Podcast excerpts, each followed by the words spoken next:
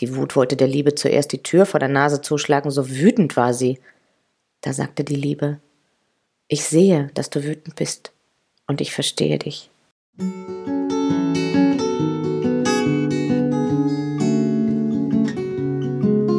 Wenn ich gehen muss, werde ich euch winken, allen, die mich suchen. Dort, wo ihr mich hört, dort werde ich rufen. Das Lebensende. Dein Podcast über das Lebensende. Ich bin Corinna und ich spreche über bedürfnisorientiert Sterben zulassen. Mein Ziel ist es, dass Sterben in Würde sein darf und wieder dahin rückt, wo es hingehört, in die Mitte der Gesellschaft. Wenn ich gehen muss, werde ich im Lachen sein, in Tränen und im Frieden.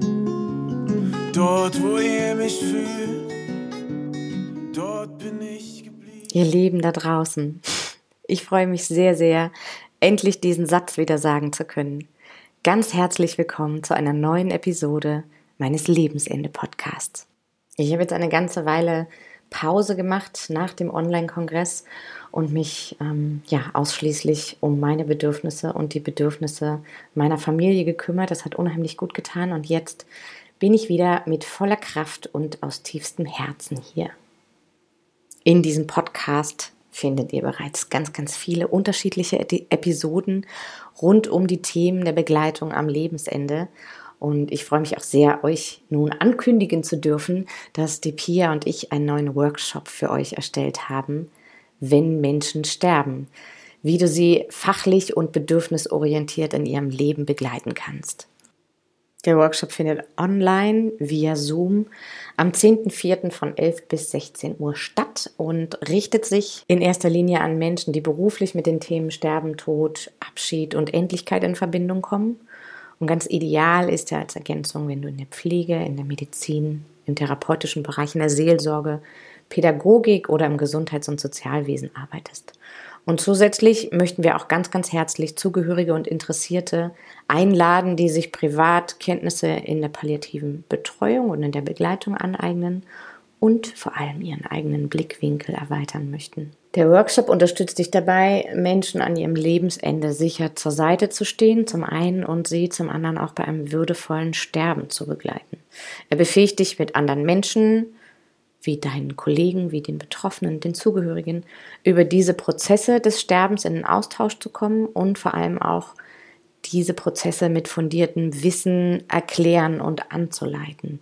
Ja, wir setzen uns intensiv mit genau diesen Veränderungen am Lebensende auf körperlicher Ebene, mit den Veränderungen des Bewusstseins und mit den Veränderungen im zwischenmenschlichen Bereich auseinander. Zusätzlich ist uns ganz wichtig, deswegen haben wir einen Workshop daraus gemacht, dass du nicht nur einen Vortrag bekommst, sondern tatsächlich auch einen Austausch, vor allem innerhalb untereinander der verschiedenen Berufsgruppen stattfinden kann. Denn ich glaube, dass es unheimlich bereichernd ist, nicht nur aus Fachbüchern zu lernen, sondern tatsächlich auch von unseren Kollegen und Kolleginnen da ein bisschen über den Tellerrand hinausschauen zu können, zu gucken, wie machst du das eigentlich, wie gehst du mit herausfordernden Situationen um und mit welchen herausfordernden Situationen kommst du in deinem Bereich überhaupt in Verbindung.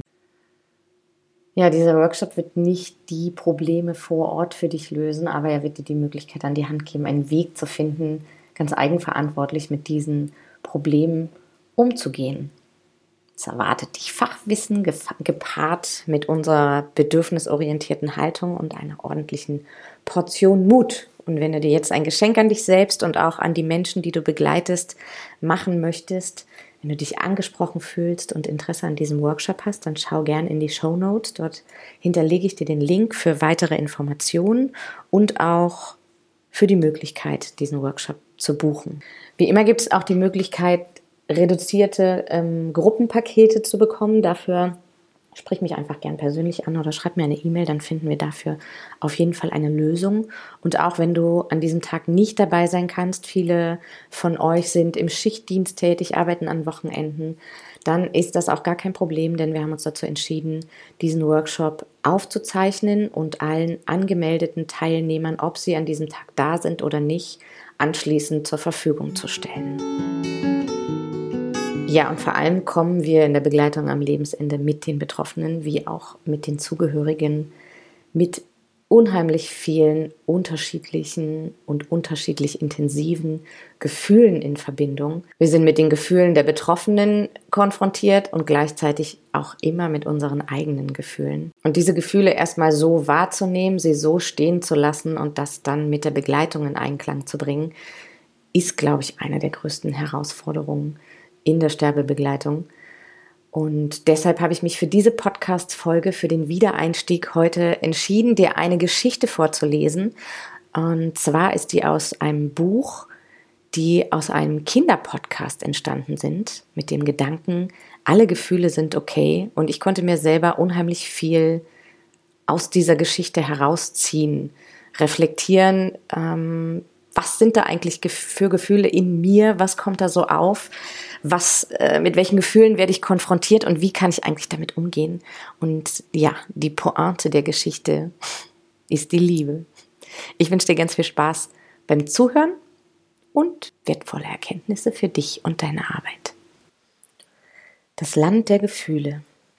Vor langer, langer Zeit gab es ein kleines Land, es lag weit entfernt hinter dem großen Meer und es war umringt von einem dichten, dunklen Wald.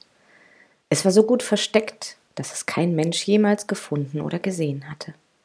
Um das kleine Land herum stand eine große Steinmauer und über dem Eingangstor prangte ein buntes Schild mit der Aufschrift Das Land der Gefühle. Innen standen ganz viele klitzekleine bunte Häuser und in jedem der kleinen Häuser wohnte ein Gefühl. Die Gefühle sahen alle völlig unterschiedlich aus. Sie hatten die verschiedensten Farben, Frisuren, Hüte oder Bärte. Sie waren unterschiedlich groß, sie hatten alle einen ganz eigenen Gesichtsausdruck. Manche sahen freundlich aus, andere schauten grimmig drein. Manche waren gelangweilt und noch andere hatten vor Staunen ganz große Augen. Und weil die Gefühle so unterschiedlich waren, war das Zusammenleben im Land der Gefühle gar nicht so einfach. In der Nachbarschaft der kleinen bunten Häuschen gab es oft Streit und Zankereien. So stand der Neid oft am Gartenzaun und schaute seinen Nachbarn die Freude grimmig und neidisch an, weil sie die schöneren Blumen im Garten hatte. Der Angst, die direkt daneben wohnte, gefiel das gar nicht. Sie fürchtete sich sehr vor dem grimmigen Gesichtsausdruck des Nachbarn und wollte deshalb nicht mehr mit ihm reden. Die Wut, die auf der anderen Straßenseite wohnte, bekam das mit und schrie über den Gartenzaun ganz gemeine Worte. Das machte der Angst noch mehr Angst und sie versteckte sich in ihrem kleinen bunten Häuschen unter einer Decke. Die Neugier stand währenddessen neugierig am Fenster und schaute zu, wie sich die Wut und der Neid miteinander stritten. Nach und nach versammelten sich immer mehr Gefühle. Die Traurigkeit ging rastlos um die anderen Gefühle herum und wusste nicht, was sie tun sollte. Der Ekel stand angewidert daneben, die Eifersucht wollte unbedingt von ihrem Tag erzählen und wurde sauer, weil ihr keiner zuhörte. Die Langeweile mischte sich ein, weil sie die ganze Aufregung überhaupt nicht verstehen konnte. So standen die Gefühle beisammen und verstanden sich nicht. Tag um Tag, Woche um Woche und Jahr um Jahr verstrich, doch es blieb alles beim Alten. Regelmäßig gab es Streit und Unverständnis und somit kein schönes Zusammenleben im Land der Gefühle, bis eines Tages ein neues Gefühl auftauchte. Es stand mit seinen Koffern vor der Steinmauer unter dem großen Tor und bat um Einlass in das Land der Gefühle. Die Neugier kam als Erste und wollte den Neuankömmling begrüßen. Hallo, wer bist du denn? fragte sie. Ich bin die Liebe, sagte das Gefühl. Darf ich bei euch einziehen? Die Neugier hatte nichts dagegen, und so zog die Liebe in eins der leerstehenden bunten Häuschen ein. Ab diesem Tag änderten sich die Dinge im Land der Gefühle. Denn die Liebe tat etwas, das noch kein Gefühl vor ihr getan hatte. Die Liebe ging von Häuschen zu Häuschen, um sich mit den anderen Gefühlen zu unterhalten. Zuerst ging sie zur Wut. Sie klopfte an die Tür, bat um Einlass und fragte, wie es der Wut gehe. Die Wut wollte der Liebe zuerst die Tür vor der Nase zuschlagen, so wütend war sie. Da sagte die Liebe, ich sehe, dass du wütend bist, und ich verstehe dich. Es ist okay, wütend zu sein. Aber ich würde gerne wissen, warum du so wütend bist. Vielleicht magst du es mir erzählen. Ich höre dir gerne zu. Die Wut war völlig überrascht. So hatte sie noch keines der anderen Gefühle mit ihr gesprochen. Deshalb ließ sie die Liebe ins Haus.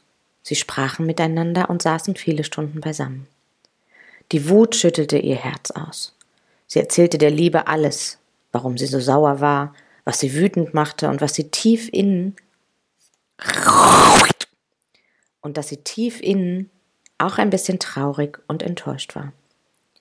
Die Liebe hörte einfach nur zu und sagte, ich kann dich verstehen.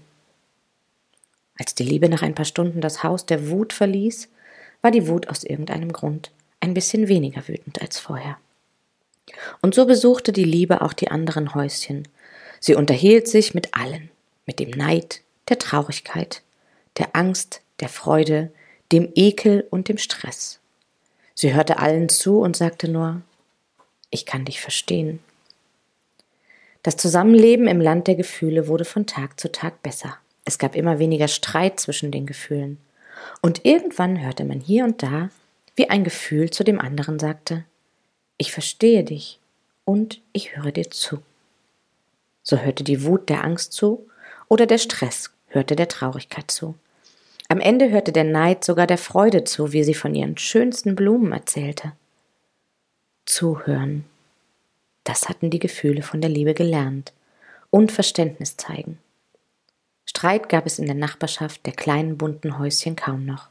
Und darüber waren alle froh. Bis heute leben die Gefühle zufrieden, Seite an Seite in ihrem kleinen, versteckten Land, mitten im dichten Wald, hinter dem großen Meer. Ich hoffe, dir hat dieser kleine Ausflug in die Welt der Gefühle gefallen. Vielleicht konntest du dir was mitnehmen für dich ganz persönlich, für deine Arbeit, für deine Haltung. Und wenn du mehr von Mira und das fliegende Haus hören oder lesen möchtest, die Links zu Miras Buch wie auch zu ihrem Podcast und Instagram-Kanal findest du wie immer in den Show Notes. Und ich freue mich bereits jetzt schon auf die nächste Episode. Das nächste Mal spreche ich mit Johanna Klug. Johanna ist eine der ganz intensiv Mitwirkenden an dem neuen Studiengang Perimortale Wissenschaften ähm, an der Uni Regensburg und die wird uns ein bisschen mitnehmen in die Entwicklung dieses Studiengangs, in die Inhalte dieses Studiengangs. Und was ich ganz besonders schön finde, sie nimmt uns mit in ihr Warum. Warum mache ich das eigentlich? Warum braucht es eigentlich einen Studiengang über Sterben, Tod und Trauer? Ich freue mich darauf, wenn du auch beim nächsten Mal wieder dabei bist. Wünsche dir eine ganz gute Zeit und bis dahin. Bis zum nächsten Lebensende.